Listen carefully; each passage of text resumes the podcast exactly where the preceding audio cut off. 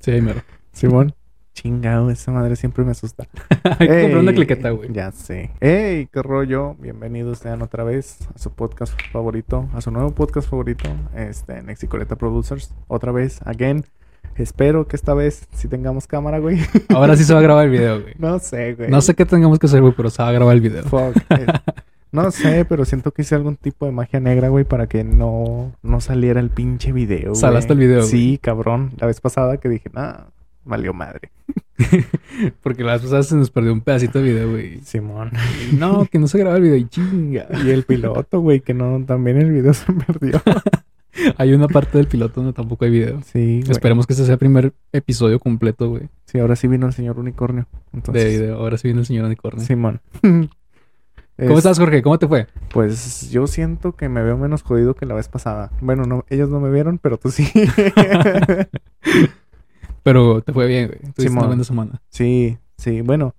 Sí, yo creo que sí, güey. Sí. Este, no fueron, no fue tanto problema, pero pues tú sabes, siempre se, se caracteriza la vida por ser difícil, güey. Sí, sí, sí, sería muy aburrido, güey, que todo fuera muy fácil. Sí, güey, no sé. Tengo, de hecho, A ver, aquí empieza la improvisación. venga. De hecho, tengo, este, una idea, güey. De, que la vida no es difícil, güey. O sea, uno la hace difícil, uno es de pendejo.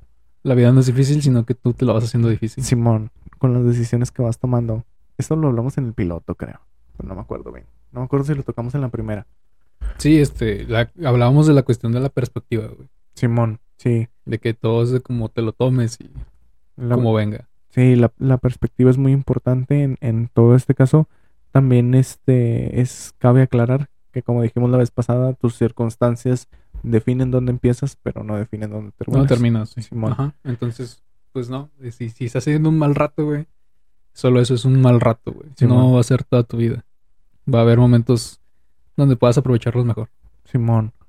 Y siempre cuando hay cuando hay guerra hay oportunidad, güey. O Sí, sea, siempre siempre se presentan las cosas para que tú realices algo. Le decía le decía a un compa en, en la semana, saludos al compa. Saludos.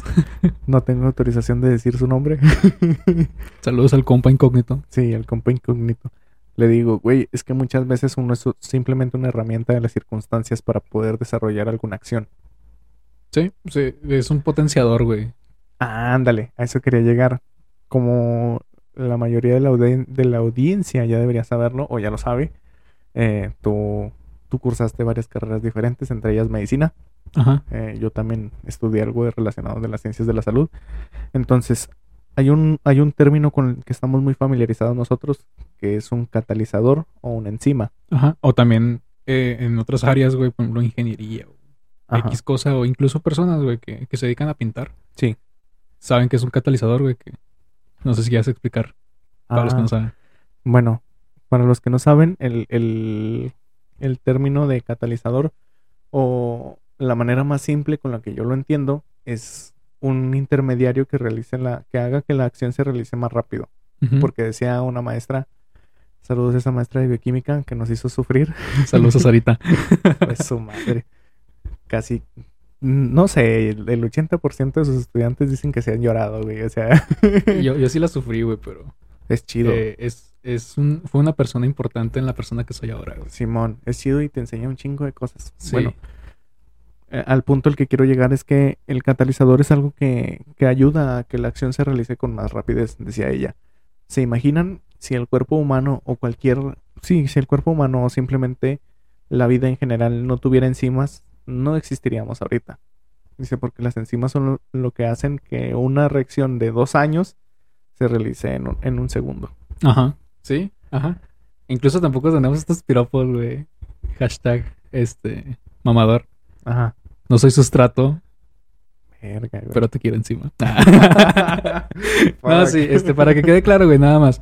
Un catalizador es una sustancia que acelera una, una acción. Simón. Por ejemplo, las pinturas, güey.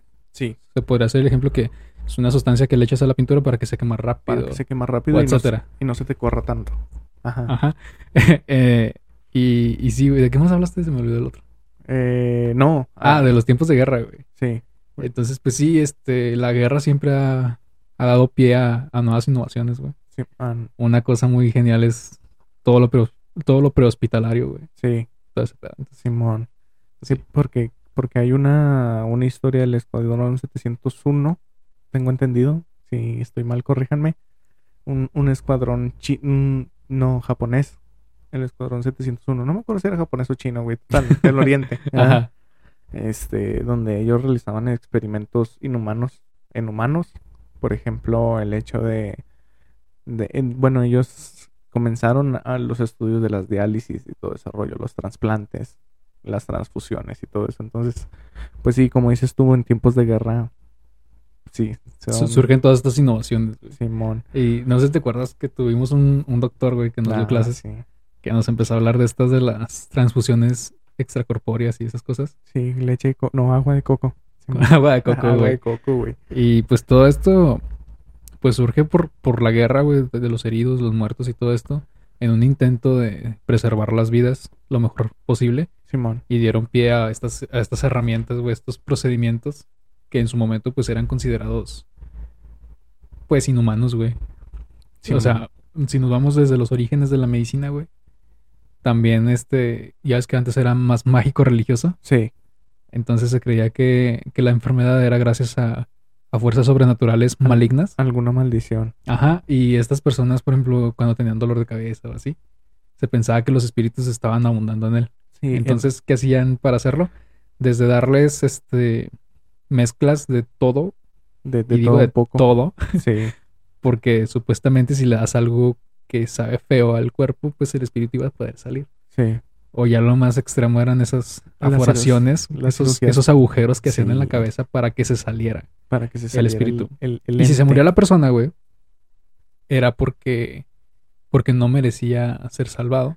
Y si vivía, güey, pues ah, no quedaban tan bien que digamos. No, y luego, como eh, hablando de la antigüedad y de los procesos, cuando se suturaba con mordidas de... De, De hormigas, todavía, güey. En algunas partes. Sí, o sea, son, son pequeños tips o life hacks que cuando se acabe el mundo, pues te van a servir un chorro. Un tema postapocalíptico, güey. sí, un poquito. Yo, yo tengo un, una pregunta bien chingona, güey. Que Ay, sí, ya te la he hecho muchas veces. si pudieras elegir cómo fuera una post-apocalipsis, Ay. ¿cuál preferirías que fuera el origen y por qué, güey? Mm, No sé, es que siento que a mucha gente le gustan mucho los zombies, pero para mí no tienen tanto sentido. Y ya valió. Es que, ay, no sé, es que está muy padre, güey. Sí, sí, porque ya ves que te había dicho yo en varias ocasiones, eh, en nuestro universo es poco probable que se dé. No estoy diciendo que es imposible, porque nada es imposible, porque por ejemplo, la probabilidad de que te mate una vaca en una patineta es de 0.000001, pero nunca es cero. Pero güey. nunca cero, güey. Simón. Siempre hay que darle el beneficio de la duda. Sí, sí, entonces yo no, no siento que el, el zombie sea tan, tan chido o tan, tan padre como lo ven muchas personas, porque para empezar, no tenemos entrenamiento militar y seamos honestos, los gorditos mueren primero. Somos el, somos el país en primer lugar de obesidad. Simón. y Bueno, no ponle, pues, chido. si el zombie es gordito, a lo mejor y también es más lento todavía. Tendríamos que ver algún, a un apartado, güey, de la fisiología del zombie, güey. Sí, la, fisi- la- la Estaría fisi- interesante. Doc Ale, si ve esto, si le interesa. Simón, Simón, puede ser el invitado especial. Este, la fisionatomía de un zombie. Sí, güey, porque ya ves, pero ah, como, como vamos, hay de zombies a zombies. Sí, güey. O sea, por ejemplo, los que empezaron esto, que se, se arrastraban y casi no, no hablaban, más Sí, bien no eh, hablaban. el zombie sesen- sesentero, güey. Simón, el clásico, el, el, el rudo, el rudimentario. Que Sí, nada más este- se este arrastraba y mordía. es- nada más que quería cerebros y ya. Sí. Entonces, si fuera ese, yo creo que sería fácil de lidiar. O no sería tan complicado como en otras series. Mientras no haya una aglomeración lo demasiado, lo demasiado densa, Ajá. Yo creo que sí estaría fácil. Sí, sería, sería un poquito más fácil porque ese tipo de zombies, pues, no sé, los encierras en, en algún lugar y te esperas a que se, se pudran totalmente y ya. O te pones a un lugar fuera de su alcance. Sí, ya, o sea, pero por ejemplo, cuando están estos de Resident Evil, Simón, por ejemplo, los perros, Sí, güey. ¿dónde te vas a esconder? Ajá. Y luego están estas mutaciones, ¿no? Que es muy común de que cuando ya sacaron el zombie más perro, Ajá. Dices, no, esto ya es lo último. Y salen con otra cosa más gigante. Y así como Sí, que, ¿qué, güey? Salen con la fusión de Nemesis con otro y, y, Rugal y no sé, güey, y ya se pone más, más pesado.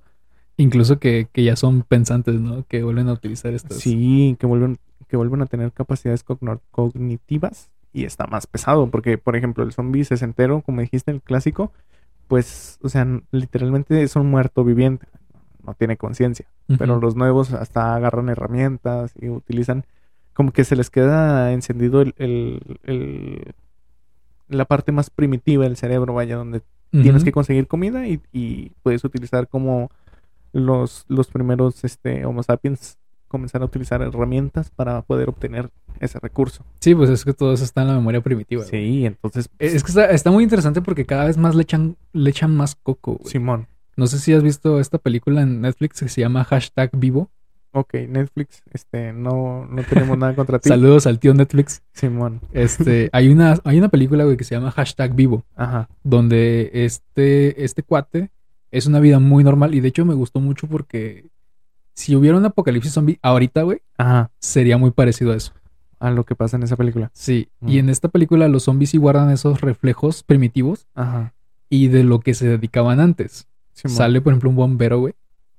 Y hace, Ah, ah, esa o sea, escala y cosas que hace un bombero, güey. Sí, sí, sí. Hay este, personas que eran policías, o sea, tenían la memoria de lo que eran. güey. Sí, y a lo mejor la gente va a decir, nah, no es cierto, pero hay dices- algo, hay un término que se llama memoria, memoria neuromuscular. ¿sí, verdad? Sí, memoria muscular o memoria neuromuscular. Creo que sí lo dije bien, si no, este, pues ahí disculpen. Pero sí, o sea, donde se queda registrado en tu, en tu Un movimiento que, es- que ha sido repetitivo durante un cierto tiempo.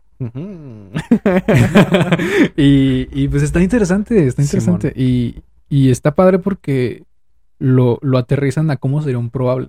Sí. Entonces tú dices, entonces, no es tan, o sea, no es tan improbable que pase. güey. no, no están De alguna u otra manera, obviamente tenemos, o quiero creer que tenemos los recursos para que no suceda algo en ese, en esa magnitud. Vaya, No sé. digo, tenemos servicios militares, etcétera. Ajá. No creo que llegue a tal cosa, pero estaría muy interesante. No sé, carnal. El coronavirus trajo cosas que Bueno, tú dices, sí, güey, está muy, está muy de pensarse, güey. Sí, porque por ejemplo, si alguna far- si alguna empresa farmacéutica malvada está escuchando esto, este, no sé, ¿te imaginas? Ojo, no somos antivacunas, no estoy diciendo nada antivacunas, pero te imaginas que, no sé, alguien desarrollara algo como en la película esta de Soy Leyenda, Soy leyenda. Simón, que se supone que era un tratamiento contra el SIDA, me parece, o el cáncer, no me acuerdo, que algo salió mal y este estos retrovirus se apoderaban de la gente y les hacían un cambio este genético o un cambio a nivel neurológico, no sé. Incluso hiperdesarrollaban las habilidades. Simón, ¿no? pero haz de cuenta que ese zombie es diferente porque ya ni siquiera es zombie, no sé, no sé qué es. Sería como una mutación, Sí, como una en el mutación, código, algo así. algo así porque incluso conservaban una conciencia primitiva, como lo estamos diciendo, pero para sobre Pero tenían, tenían una conciencia y tenían un instinto de comunidad, güey. Sí, exactamente. Entonces era como que, wow. Sí, y como que ellos no se Incluso tenían jerarquías. y no se desintegraban y ya ves que la única debilidad que tenían era que no podían salir al sol. La exposición, ¿no? ajá. Pero al final, pues ya viste que, que su instinto primitivo de salvar ya sea a la persona que quería salvar, lo ayudó a caminar en el sol o incluso a desarrollar un A pensamiento. Ajá, o sea, está muy interesante. Simón. Pero no sé. el Pero bueno. El de los aliens, no sé. Ese sí me da miedo. Ese no lo veo improbable, güey, pero Es más lejano a que pase, ¿no? sí. Porque como, ¿Por sí. qué se fijarían en nosotros, güey? Simón, es que están las, la, está esta teoría donde dicen o somos los primeros o somos los últimos. Simón, en todo el universo y es así como que mm, no creo.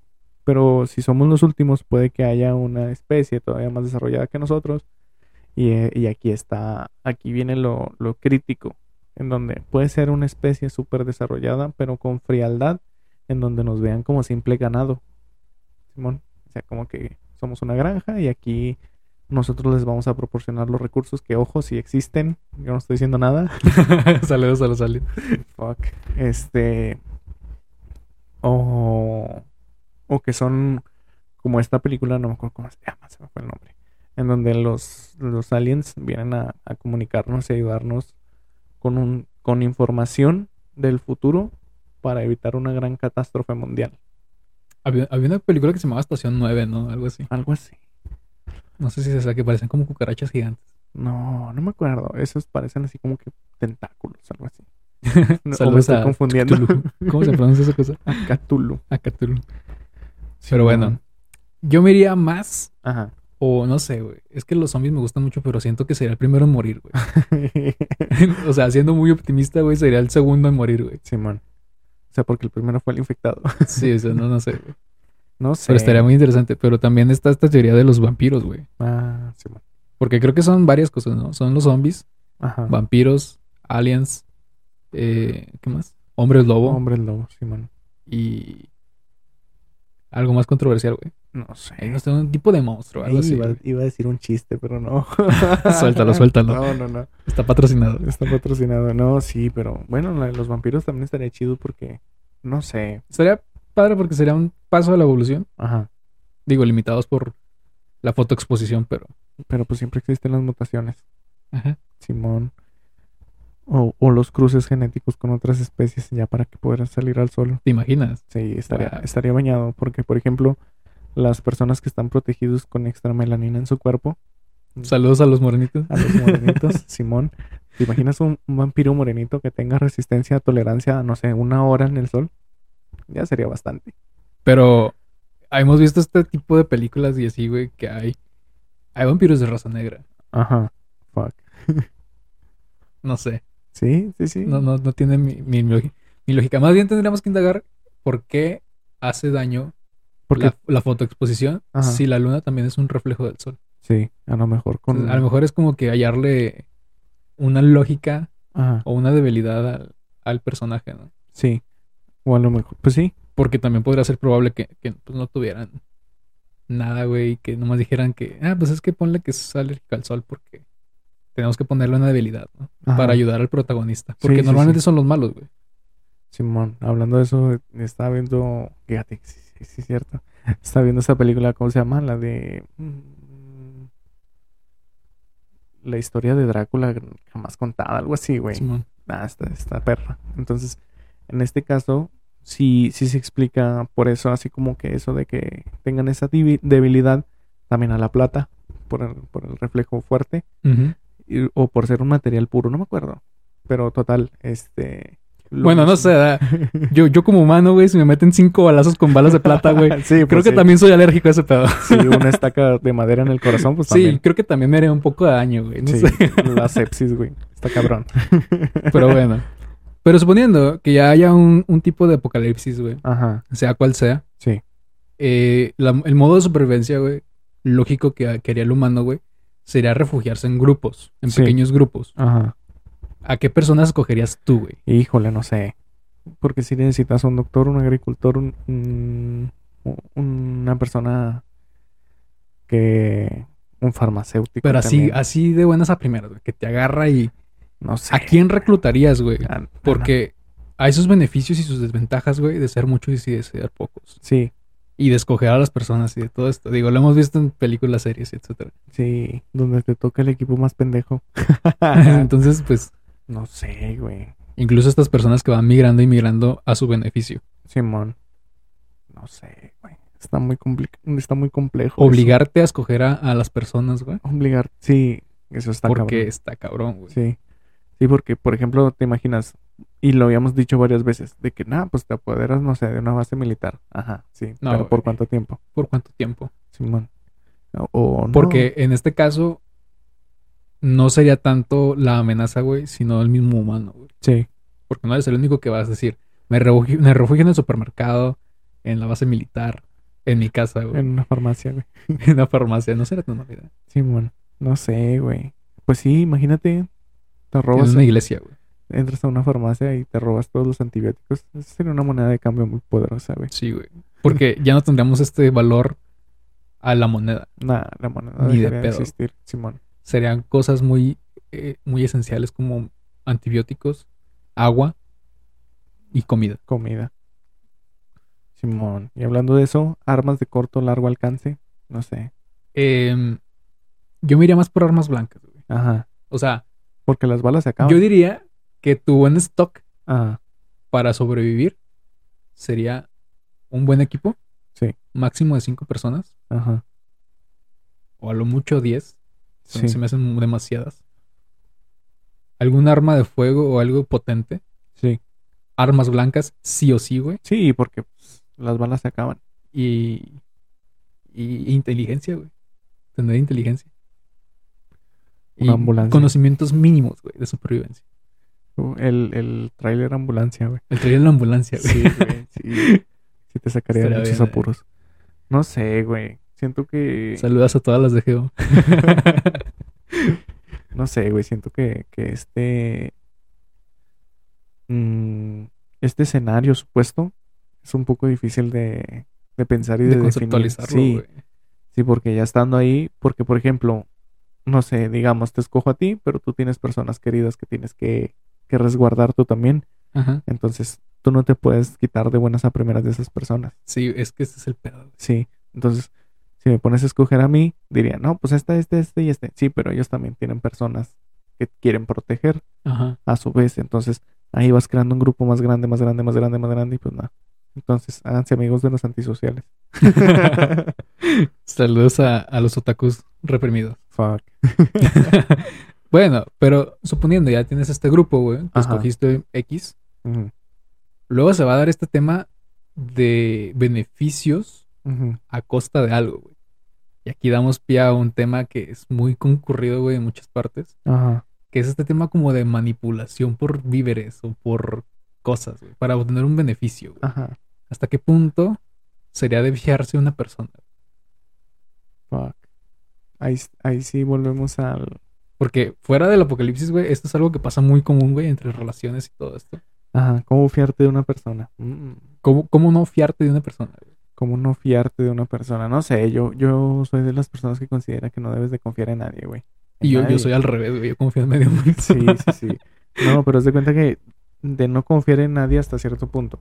Sí. Entonces, por ejemplo, vamos a, vamos a poner algo, algo X. Estás en tu trabajo, ¿verdad?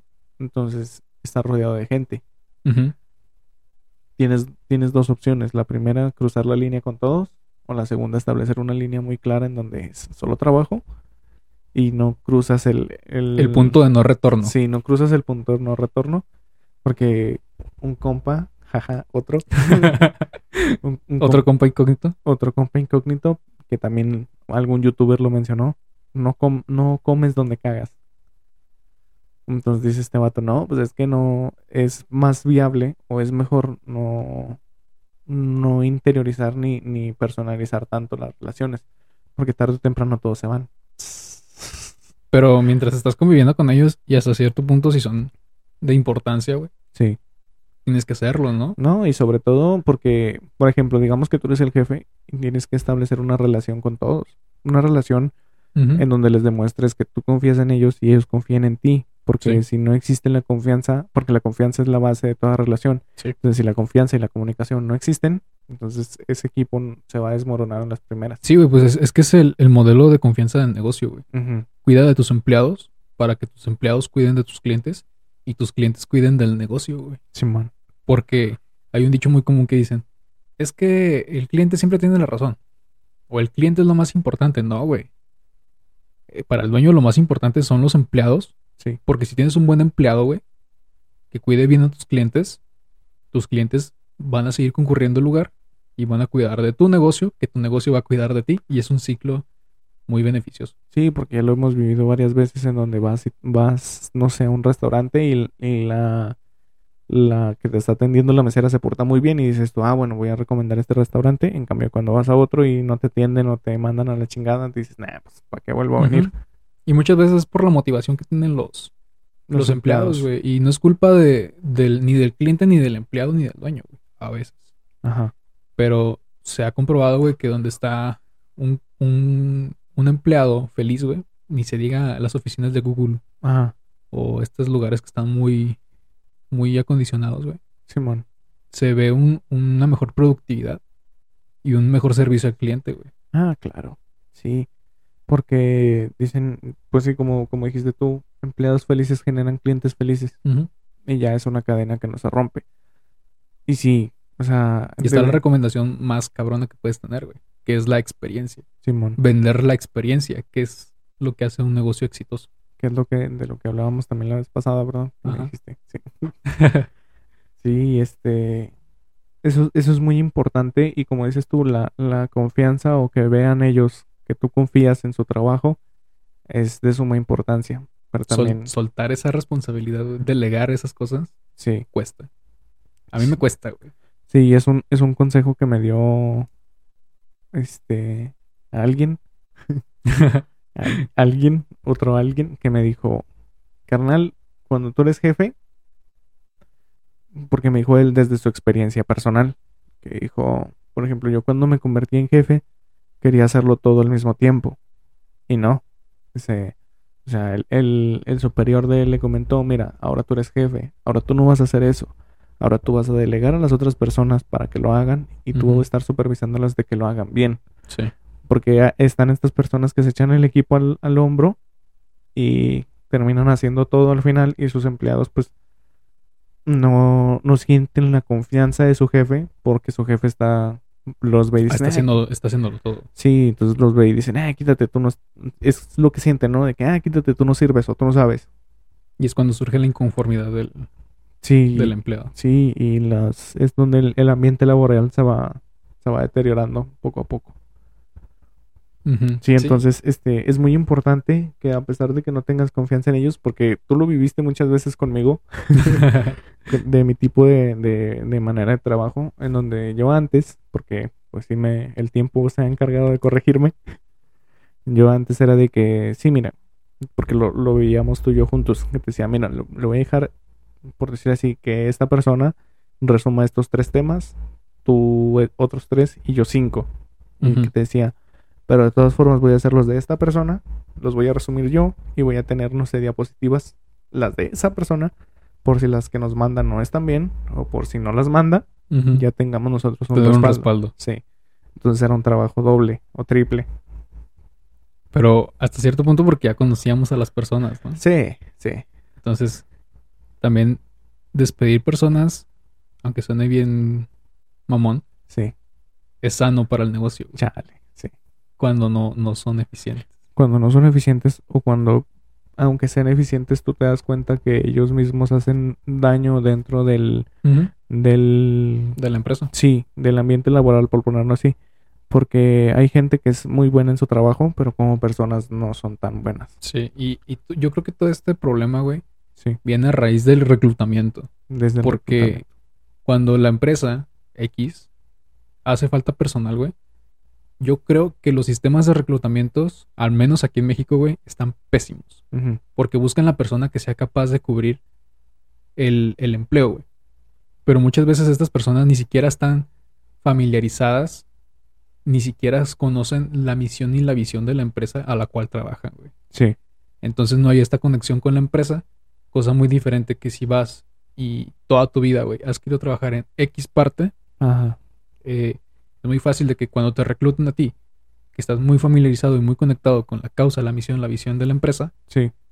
es un trato totalmente diferente porque estás feliz. Y agrégale que la empresa te, tra- te trate bien, güey, No, pues sí, ese es otro rollo. vas a estar trabajando súper bien y Híjole. cero problemas. Y caso contrario, güey, que es la mayoría de las cosas que pasan aquí, güey, Ajá. ni siquiera conocen, güey, la empresa, entran por la necesidad, güey, del Sí. empleo. Y aquí surgen estos, estos problemas, güey, que son robos, maltrato, etcétera. Ajá. Manejo, mal manejo de recursos. Híjole. Fíjate, aquí no sé. A ver, deja, deja doy opinión personal. A ver, échale. Nadie me preguntó. Buen dato, crack. este, bueno, en lo personal y en la experiencia, la poca experiencia profesional que tengo, eh, en muchas ocasiones la empresa realiza este tipo de, de, de reclutamientos, como tú lo mencionas, una persona que pueda desarrollarse plenamente o, o desarrollar correctamente las actividades que tienen planeadas para él. Y dicen, nada, pues que al cabo lo capacitamos aquí en cuanto a misión, visión y valores y todo ese rollo. Pero como dices tú, si la persona te está demostrando desde la entrevista que no tiene valores ni, ni tiene una visión hacia futuro o una visión de crecimiento, pues sí va a estar muy complicado que, que se vaya adaptando en ese, en ese sitio. Sí, porque solamente quieres llenar el hueco. No, no buscas una persona que aspire a, a aportar primero a la empresa Ajá. y segunda, que esté dispuesta a crecer en la empresa. Y otra cosa, cuando les digan, esta empresa es una familia y nos cuidamos, no, güey. No. Sí, porque va, va- va por las dos partes, güey. Tanto del reclutado, Ajá. por estas cuestiones que ya mencionamos, Sí. tanto de la empresa y el reclutador, güey. Porque muchas veces quieren cubrir ese empleo y ya, güey. Dar un, un sueldo que ni siquiera es digno, güey. Ajá. Y todo esto nada más para cubrir el trabajo. Pero todo esto viene desde arriba, güey. Que no está bien planteado todo el proceso, güey. Sí. Y creo yo que el reclutado debería ser un- una parte como si fuera familiar de la empresa. Híjole. Porque es esa conexión tan cabrona entre el empleado Ajá. y la empresa, güey. Sí. Entre más fuerte sea, mejor va a ser. Pero luego salen estas cosas que se salen de control, güey. Ajá. No es lo mismo un negocio pequeño, donde todo el equipo esté bien comprometido, a estas franquicias, güey. Y aquí es donde se corta todo. Y el ejemplo perfecto es McDonald's. güey. Sí, las macroempresas, Simón. McDonald's.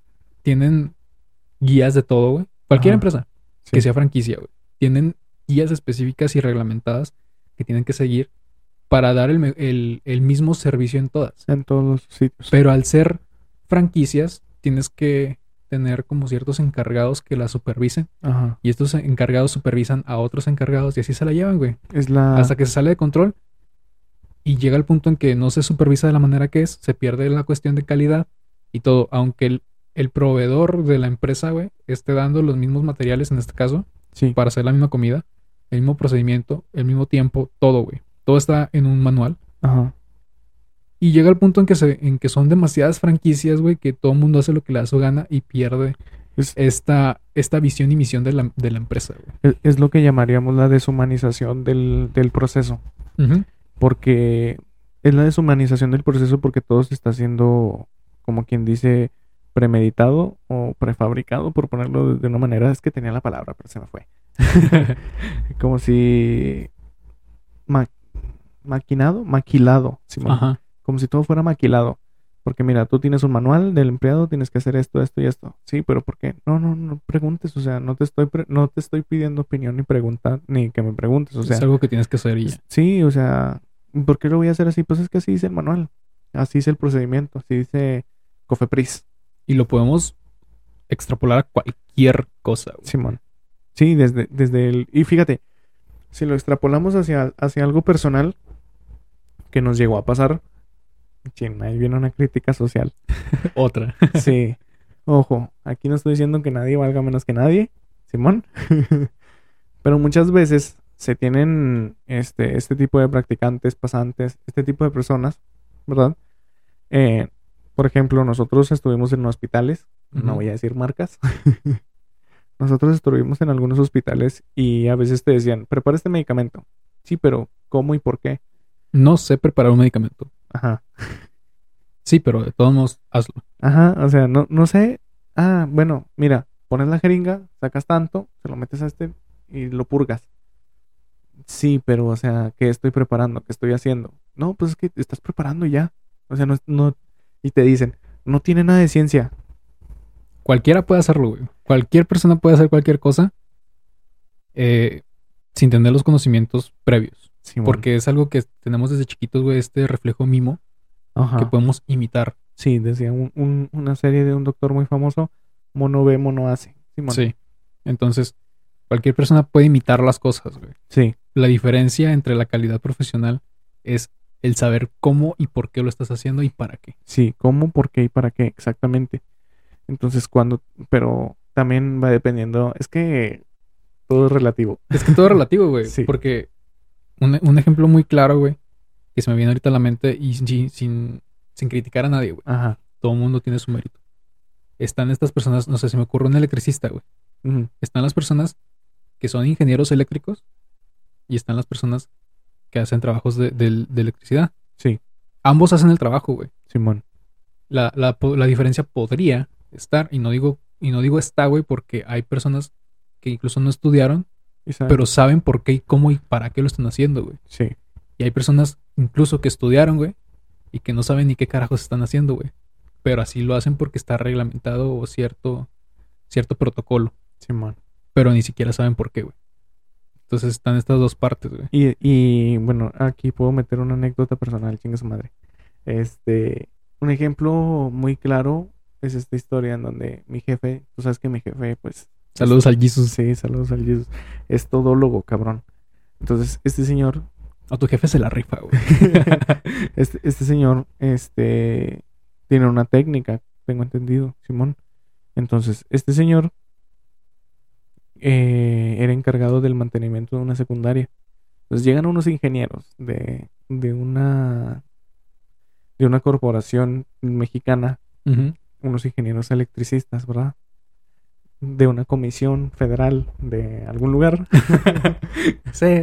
no sé, Del referente a la electricidad. Sí, este, en donde llega el ingeniero y dice, no, pues es que no trajimos este instrumentos de medición.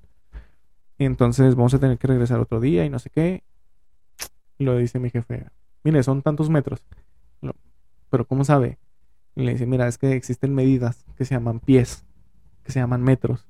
Dice, entonces tú puedes ir calculando, pero como decíamos en el, en el capítulo anterior, todo es experiencia. Sí. Entonces dice mi papá, mira, tantos pasos son tantos metros. Decía, no, no es cierto. Sí, este, tantos pasos son tantos metros, vas a necesitar tanto de cable y nuestros, es- nuestros reguladores están en este punto. Puedes este, conectarlos de esta manera para que no vaya a suceder algún, algún percance.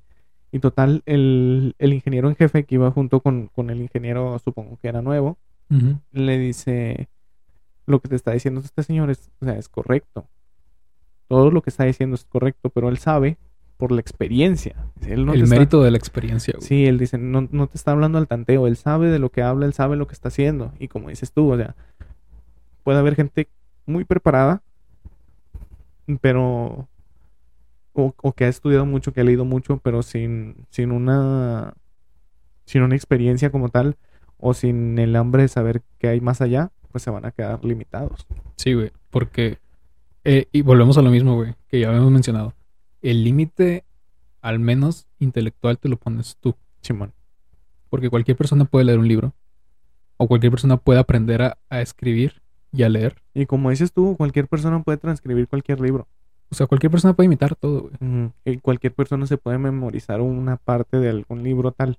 Sí, Pero una cosa es memorizarlo y repetirlo y vomitarlo. Y A otra cosa es comprenderlo. Sí, porque por ejemplo, otra, otra anécdota personal. Este, yo casi siempre me tuve que esforzar bastante para entender o comprender los temas. Simón. ¿Te acuerdas cuando estábamos en prepa, güey? ¿Cómo Sí. batallaba yo? Este cabrón me dejaba sin comer y sin tomar agua hasta que no nos saliera el tema. Sí, hasta, hasta que no Pero gracias, gracias a eso, güey, te lo digo aquí públicamente, güey, gracias. Simón. Gracias a eso, güey. O sea, mi vida, al menos académica, güey, cambió al 100. Radicalmente. Radicalmente, porque yo no estaba acostumbrado a estudiar. ¿no? Y ese Jamás. Es, y ese es un, un método de estudio ancestral. de generación en generación. Simón. Sí, sí, si quieren eh, aprender algo de una manera muy eficiente, consíganse un amigo como el Sebas. Chale. Sí, o sea, no te va a decir que te prives de comer ni nada, pero. eh, es, que, es que el chiste no pero era- enfocarte en lo que importa en el momento que es, güey. Sí, Yo creo que es el, el punto clave. Que a mí me funcionó cuando tú lo hacías conmigo, güey. ajá. O sea, es que el punto no era dejar de comer o dejar de tomar agua, sino el punto era aplicar la concentración completa o busca- focalizar, buscando algún mérito. sí, fo- focalizar toda tu atención hacia un solo punto, porque por ejemplo, hay mucha gente que se pone a estudiar cuando y pre- que se pone a estudiar y prende la tele, pone el Netflix y está WhatsAppeando al mismo Sí. tiempo y es así como que, carnal, haciendo todo esto al mismo tiempo vas a tardar, ¿qué te gusta? Toda la noche en estudiar y ni siquiera se te va a quedar grabado para que lo vomites. En cambio, si dejas, si estudias en un silencio total o con música, nada más, y te concentras en lo que estás haciendo, puedes sacar el tema mucho más rápido. Incluso eh, hay un libro, güey, que, que te di de, de esta persona. Saludos a Roberto Martínez. si lo llega a Ah, ver. Hay un, si te llega a ver, hay, hay un apartado, güey, donde decía que el humano es pésimo, güey, para hacer dos cosas al mismo tiempo. Re- referente a cuando estás haciendo algo importante. Sí, Porque al estar escuchando música y leyendo, por ejemplo, no vas a hacer lo- la misma eficiencia que la tendrías si solamente te concentraras en un trabajo en una cierta cantidad de tiempo. sí, en una sola cosa. Sí, o sea, que podemos hacer varias cosas al mismo tiempo, la podemos hacer. Sí, Pero una cosa es hacerlas y otra cosa es qué tan eficiente va a ser ese, ese proceso. ajá. Y, y un tip para, un tips, oílo. Tips. un tip para las personas que quieran este, aprender más rápido y focalizar más rápido es enfócate en lo que estás haciendo y hazte tres preguntas. ¿Por qué? ¿Cómo y para qué? Simón. Entonces, por ejemplo, en anatomía que nosotros veamos, no, pues es que tiene tres huesos. ¿Por qué? Pues porque si está compuesto. ¿Para qué? Le otorga una funcionalidad. ¿Cómo? O sea, vete haciendo este tipo de preguntas para que puedas comprender rápido y lo pegues junto todo, todo. Y es un, es, un método de estudio súper reconocido, güey. Simón. Y, y está científicamente demostrado, güey, que cuando estudias algo, Ajá. a la par que estás estudiando, si te estás haciendo este tipo de preguntas, güey, Sí. eh, no sé, suponiendo que digamos, la falla cardíaca es el primer, eh, voy a decir una mamada. Ajá. La falla cardíaca es una de las primeras eh, causas de muerte en, no sé, el 60% de la población. Sí. Y Con esa información te la puedes memorizar y vomitarla, Sí. o puedes ver de que ¿Por qué?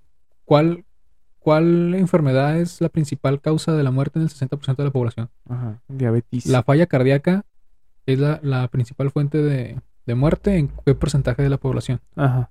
¿En dónde y en qué porcentaje se presenta la falla cardíaca como principal caso de muerte? O sea, al hacer, a plantearte las preguntas de diferente manera, güey, Sí. está científicamente demostrado que te ayuda a memorizar o a comprender Ajá. estos datos. Sí, y esto es clase de pensamiento crítico. O sea, Porque no está, tanto- está la memoria a corto y a largo plazo. güey. Sí. La de corto plazo No, eh, no guarda demasiada información, solamente lo importante. Y la de largo plazo es algo de que, ah, bueno, esto me puede servir, lo Para- guardo. Sí. Por ejemplo, de, de esta persona que, que hablaba anteriormente, eh, te conoce de todo. O sea, y también por, por poner un ejemplo, no sé, mi jefa. Te conoce de todo, de todo tipo de medicamentos y así.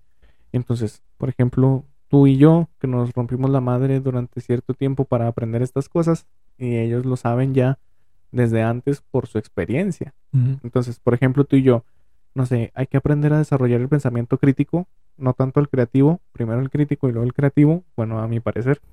Porque, por ejemplo, tu pensamiento crítico, como dijiste ahorita, eh, tres señales de fallo cardíaco, ¿verdad?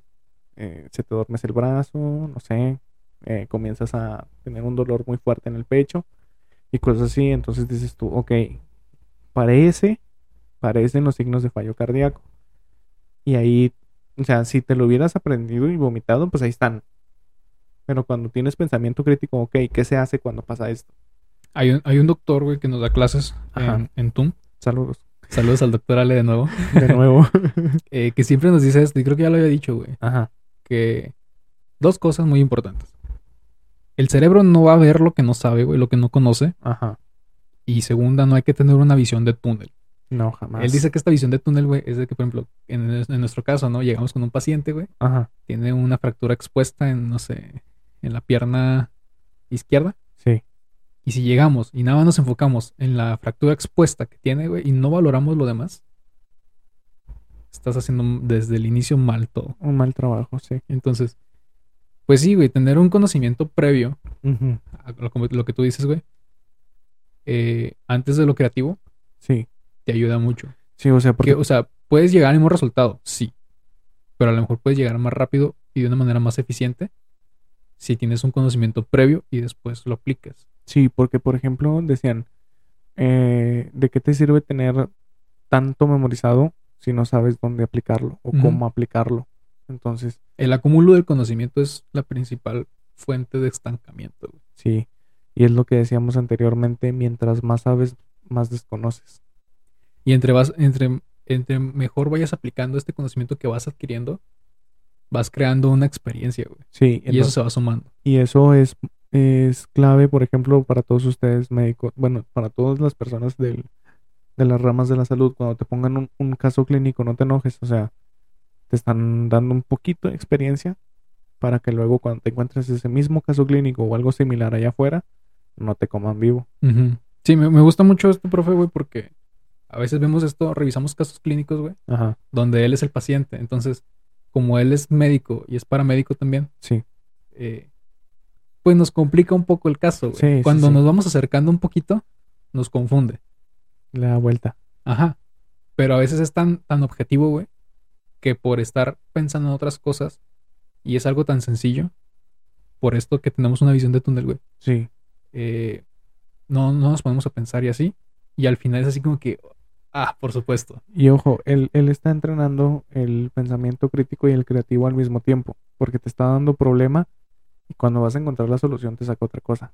Pero es así como que te- enfócate en lo que importa, porque por ejemplo te puede decir, porque va- vas a llegar y, y el paciente te va a decir, no, es que sí, que ayer me comí tres gorditas y hoy yo dos y, y, y, y me caí y, y no sé qué. Sí, señor, pero le pregunté cuántos años tenía. O sea, ¿Y de qué eran sus gorditas? Pues no, güey. pues no, o sea, bueno, también depende. Sí, depende. Pues si, caso. si- si tienes que calmar al paciente, pues sí, sácale plática. Es lo que nos decían este, a la hora de, de realizar una flebotomía, que tienes que mantener a tu paciente calmado, tranquilo, para que no oponga resistencia o para que su, como dicen, como dicen coloquialmente, para que no se escondan las venas y ya puedas funcionar más eficientemente y, y tomar la, la recolección de la sangre. Y sí, o sea, eso es algo que cualquier persona podría hacer, güey. Y también en su momento nos lo dijo de que eh, nosotros manejamos a veces el lenguaje probable. Sí. Probable fractura, probable tal. También tengo otro instructor que se llama Pablo. Saludos Ajá. a Pablo. ¿Qué onda? Este, que nos dicen, es que si, si nosotros no tenemos para tomar radiografías, etcétera, Ajá. pero si conoces todos los signos y síntomas de una, de una condición, Sí. puedes decir, ¿sabes qué? Trae esto manifestado por esto y esto y esto y esto y esto, y bla, bla, bla. Ajá. A que digas, es que es una probable fractura, y eso lo puede decir cualquier persona, güey, la vecina de la esquina, etcétera. Sí. Que no, pues probablemente se fracturó. Pues sí, güey, probablemente. Probablemente se ahogó y está tirado en la carretera. Sí. Probablemente, güey. La diferencia entre un profesional y una persona que no, que no conoce del tema es que conoce por qué está teniendo esto y esto y esto. Ajá. Ah, es que, ¿sabes qué? Para mí está teniendo un choque hipovolémico. ¿Por qué? Porque cumple con esos criterios, Simón. ¿sí? Entonces, es- lo podemos extrapolar a cualquier cosa, güey. Si, si tienes un conocimiento previo y la experiencia, se hace más fácil llegar, en este caso, a un diagnóstico. Sí, un ejemplo claro Que no, es... estamos, no diagnosticamos como tal, Ajá. pero pues sí te das una idea de las condiciones del paciente. Sí, es como una preclínica, ¿no? O sea, considerar tú los... Tratar la urgencia. Ajá. Bueno, un, un ejemplo extrapolado es cuando un, un electrodoméstico no sirve. Que dices tú, bueno, ¿qué puede ser? Y te haces un mundo de ideas. Por ejemplo, me pasó que un área completa de, de, de estas de, un laboratorio, eh, todo estaba funcionando eléctricamente correcto, menos una zona. Entonces dices tú, bueno, pero a lo mejor son pastillas que alimentan diferente, las pastillas de la luz Sí, sí.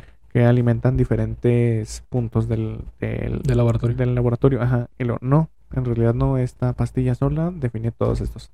Ah, bueno, pues chingas. moviste. Sí, ya sé. un putacillo ahí. Y lo, eh, no, pues que probablemente es un falso contacto. Sí, pero ¿dónde? No, pues, eh, o sea, todo- todas estas ideas se hacen en base al, a- voy a decirlo de nuevo, en base a la experiencia, Simón. Porque yo de volada pensé, bueno, no puede ser una pastilla porque el, hay otro equipo que está conectado en el mismo lugar donde está conectado el regulador Y sí funciona. y está funcionando. Entonces dices tú, ah, entonces es el regulador. Sí, que tiene el regulador. Hasta que me enteré cuando llegó el de, de mantenimiento, me dice, sí, probablemente es el regulador. Y yo, sí, pero ¿qué tiene el regulador? Yo, ah, pues es que se le, se le fundieron los fusibles. Nada más hay que cambiar uno y ya. Y santo remedio. Sí, entonces son este tipo de cosas que tú te haces un mundo de que no, ¿por qué no funciona? Y no sé qué. Y en realidad, cuando tienes el conocimiento, son, es simple. O cuando tienes la experiencia, puedes deducir qué pasa. Y tanto personas estudiadas y no estudiadas, güey, que tienen este conocimiento, a veces se, se nos hace muy caro pagar un servicio, güey. Sí. Es algo que aquí en México está muy común, güey. Pagar un servicio se nos hace carísimo. Hay una de estas frases que, una de estas frases clásicas que me encantan de, ah, chinga, abuela o qué. Sí, güey. Entonces, eh, está esta imagen, güey, donde estaba. O creo que era una película, güey. Ajá, De esas viejitas. No, no sé quién era, güey. Simón. Donde está un carro descompuesto, güey. y Llevan ahí mucho tiempo y llega una persona en una bici, güey. Creo que era un mecánico, algo así. Nada más ve el carro, aprieta un tornillo y ya está, güey. Arrancó el carro. ¿Cuánto le debo? X cantidad. ¿Por qué tan caro, oiga? Sí, nada más Si nada más apretó un tornillo. Simón. Ah, no, lo del, la apretada del tornillo es gratis. Le estoy cobrando por saber cuál tornillo apreté. Sí, Y ya, güey. Sí, es lo que decía mi jefe. Yo no les cobro por lo que hago, sino por lo que sé. Es así como que, ay, Y, y el conocimiento es un, un recurso a veces invaluable, güey. Donde está muy sobrevalorado. Bueno, muy infravalorado Muy infravalorado. aquí en México, güey. Sí, y es lo, es lo que decíamos ahorita de que sí, puedes tener todo el conocimiento del mundo, pero si no tienes la manera de, de aplicarlo o si no sabes aplicarlo no te va a servir de nada. Porque también conocíamos a una persona que era extra inteligente, a más no poder, que podía memorizarse cualquier libro y sobre todo su pasión era la historia. Pero a la hora de, de, o sea, no estoy criticando ni nada, pero a la hora de aplicar conocimientos en el área clínica, En lo de- práctico, güey, nada sí, más. porque por ejemplo hay personas que, o sea, hay, hay tipos de personas que, lo decíamos ahorita, está bien que te aprendas por completo todo el, el, el manual de operaciones, sí, porque tarde o temprano lo vas a utilizar y es la manera correcta en que tienes que realizar las cosas, pero no vas a llegar con el paciente si tú estás viendo que se está ahogando, no vas a llegar a preguntarle su nombre. Sí, eh, está este mame, güey, entre los residentes y los internos, güey. Bueno, los residentes no, los internos Ajá. de medicina. Eh, donde llegan y llega un paciente con un cuchillo aquí encajado en la cabeza, güey. Ajá. y te- hay una cosa que tienen que hacer que se llama historia clínica. Ajá. Y vienen preguntas a veces muy absurdas, pero que es un protocolo. Pero en este caso llega el paciente con el cuchillo en la cabeza y... ¿Su casa cuántas ventanas tiene? No, pues no. Entonces, pues sí, güey, es un poco criterio. Obviamente es mame, güey, Sí, sí, sí. pero está muy divertido. Sí, o sea, si te sabes el manual y lo quieres aplicar al pie de la letra simple, pues Sí, hay, que tener ese criterio. Y ese criterio solamente te lo va a dar tanto el conocimiento y la experiencia. sí, exactamente, es a lo que, es a lo que quería llegar. Y aparte, como dices tú, este, hay algo que caracteriza mucho a las personas del, de, de la línea de la salud, por ponerlo así, que la mayoría tienen mucho conocimiento, yo no lo niego, y son capaces de realizar cosas increíbles, pero algunas carecen de la de la capacidad de enseñar o de transmitir sus conocimientos, porque hay personas que por ejemplo, los, los buenos recuerdos que tenemos de, de estos instructores que tuvimos, el doctor Montes, la doctora Celis, la doctora Fanny, este, La, ma- la maestra Vicky. la maestra Vicky, eh, la ingeniero Rocha, todas estas personas que tenían, Ingeniera Sarita, güey. la ingeniera Sarita, Saludos a Sarita por dos. que, que tenían, que tienen la capacidad de transmitir todos sus conocimientos, y hay otras que plano no, por su porque por lo mismo tienen tanto conocimiento que se sienten tocados por Dios y no pues léelo, no pues búscalo, porque a ellos les costó aprendérselo, pero este es un pensamiento que es, es de hecho una frase que quería soltar aquí, pero no sabía dónde meterla. Échala para cerrar. Simón, para cerrar, este, el conocimiento y la información es libre y todos tienen derecho de conocerlo. Todos tienen derecho de, de tener acceso a él, más bien. Porque conocer el conocimiento, pues sí, ¿verdad? todos, tienen, time. todos tienen el derecho de adquirirlo. Lo que tienen que hacer en algunas ocasiones es ganárselo. Porque había un doc- eh, el doctor mismo, precisamente, que nos decía, ¿sabes o no sabes? Sí. No, pues es que creo que... No, no, no. En esta línea de la salud es importante y tú tienes que definir, ¿sabes o no sabes? Porque si no sabes, ni siquiera te metas porque lo único que vas a hacer es perjudicar el, el, el procedimiento, vaya. Era, ¿sabes o no sabes? No, pues no sé. Salte y apréndete lo que deberías de saber. Regresas para decirte cómo aplicarlo. Y mucha gente se lo tomaba mal, güey, pero lo hacía por nuestro bien, güey. Y Simón. creo que fue un, una par- un eslabón importante, güey, de nuestra formación. Sí. No digo que en lo médico, güey, Ajá. pero en lo académico Sí. y yo creo que en lo personal, güey, fue un eslabón muy importante. Simón.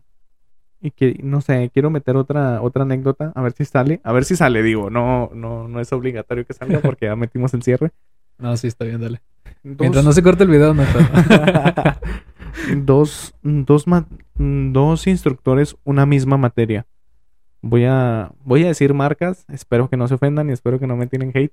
Vale. Este, dos, una misma materia que se llama farmacognosia, para los que no sepan, si quieren googlearlo rápido, Farmacognosia. Simón, es, es el estudio de la de la cien- es una cien- es una rama de la ciencia en donde te te explican, vaya, para qué sirven las plantitas, desde cómo están las plantitas, los animales y algunos minerales, desde cómo están compuestos y cómo pueden utilizarse para el beneficio del, del humano en cuestión a, a fármacos. Los Simón. componentes activos, ¿no? Sí. En este caso. Sí, el, el ejemplo más claro es el, el sauce para la aspirina, el ácido acetil salicílico. Simón, No sé si aquí entra, pero también la ampicilina, ¿no? Sim- Simón, Todo eso. todo eso. Entonces, tuvimos dos instructores diferentes. Una decía, es que no leen, es que no, no saben, es que no entienden, no saben comprender. Y su manera de enseñar era muy ruda, pero yo, yo considero que a este punto, cuando pasas muchas cosas, dices, ah, es que sí tenía razón, sí me mamé, o sea, debí de perdido haber abierto el libro. Sin embargo, el otro instructor, saludos a Saúl, un ejemplo, Saludos a Saúl. un ejemplo de vida este cabrón, este, él decía, él te hacía preguntas, decía, a ver, eh, por poner así, la lavanda. No, hubo un, un ejemplo que a mí se me quedó muy grabado, güey, el maná, que decía él, el maná, y le decía, no, no, la banda de rock no, ya todos se reían. Le decía, no, el maná es extraído de tal plan, de tal árbol, y lo siempre tú sabes que, que en algunas ocasiones eh, no dormimos y, y en ese día me estaba quedando dormido en su clase. y luego me dice, a ver ese más, ¿a dónde fueron en Éxodo? Y tú así como que, ah, cabrón, ¿por qué mete algo de la Biblia aquí? Le digo, no, pues en un desierto de Egipto. ¿Ah? Y luego dice, ok, ¿dónde dice que se da el árbol del maná? No, pues en Asia. ¿Es posible que llueva maná en el desierto? Así como que, ay, cabrón, no, pues no sea. Y dice él, porque la palabra del Señor dice tal, tal y tal y tal. Lo dice, y llovió maná en el desierto. Así como que, ah, cabrón. Y luego entonces él explica que hay tipos de corrientes de aire, como, como lo, lo pondrían ahí, que cabe la posibilidad de que se dé ese evento. Entonces, este señor te conectaba muchas cosas en un mismo tema y se te quedan grabadas, güey. De una manera activa. Sí, de una manera activa porque él también ponía en práctica el conocimiento crítico y el pensamiento crítico y creativo al mismo tiempo. Sí, son de estas cosas que, que dices tú que si en su momento lo tomas de mal manera, dices, ¿y estas cosas para qué? Sí, man. Pero por ejemplo, a mí también se me queda muy grabado el ejemplo de este doctor con un caso clínico, güey, que Ajá. nos puso, es que tengo mucha tos, mucha tos, mucha tos. Al último resultó que el paciente tomaba captopril, güey, Ah, que es un efecto mu- secundario del captopril. Simón. Jamás se me va a olvidar, güey, que el- la tos es un efecto secundario del captopril. Sí, porque... Y son cosas tan así, güey, pero que ayudan. Y esos profesores, la neta, gracias. No, y sobre todo lo que te dijo ese, ese profesor, cuando hay una un evento imposible de ignorar como es la pandemia, que te dijo, luego, luego, primero piensa en esa madre. Sí, Si vas descartando los síntomas, es Ajá. otra cosa, pero Sí, lo sí. primero debes de pensar que es eso. Pues muy bien. Simón. Entonces, lean, Simón, lean. lean, No, no van a adquirir conocimiento de una mejor manera más que leyendo. concéntrense. Experimenten Ajá, dentro de una medida segura. sí, sobre todo segura. Y, y nada, aléjense de un zombie si lo ven en la calle. Simón, y si, si gustan tener alguna dinámica, escriban para ustedes cuál sería su mejor situación para... Sí, sí, si nos gustan comentar Ajá. que, O ¿Cuál? sea, lo, lo del, lo del apocalipsis, güey. O sea, ¿qué- sí, ¿cuál, cuál, es el que cuál- les apocalipsis preferirían ustedes y por qué. Simón. Y, Y si, nos quieren comentar alguna experiencia, adelante. Obviamente del apocalipsis no, porque pues no ha pasado, no sí, verdad, pero bueno, quién sabe. Nada, sí, pues. Este. Muy yo- bien, gente, pues este, pues síganos en, en las redes sociales donde se está transmitiendo el, el podcast. Ajá. Eh, nos ayudará muchísimo si nos siguen por allá por Spotify. Y quédense hasta el final porque a veces hay sorpresas. bueno, pues nada, gente, este, pues este fue el podcast de esta semana. Ah. Muchas gracias por el apoyo. Hay Y- escenas postcréditos. Y pues nada, nos vemos en el siguiente episodio de Nexicoreta, donde hablamos de las nimiedades. De la vida cotidiana. Chao. Y casi siempre estamos al aire.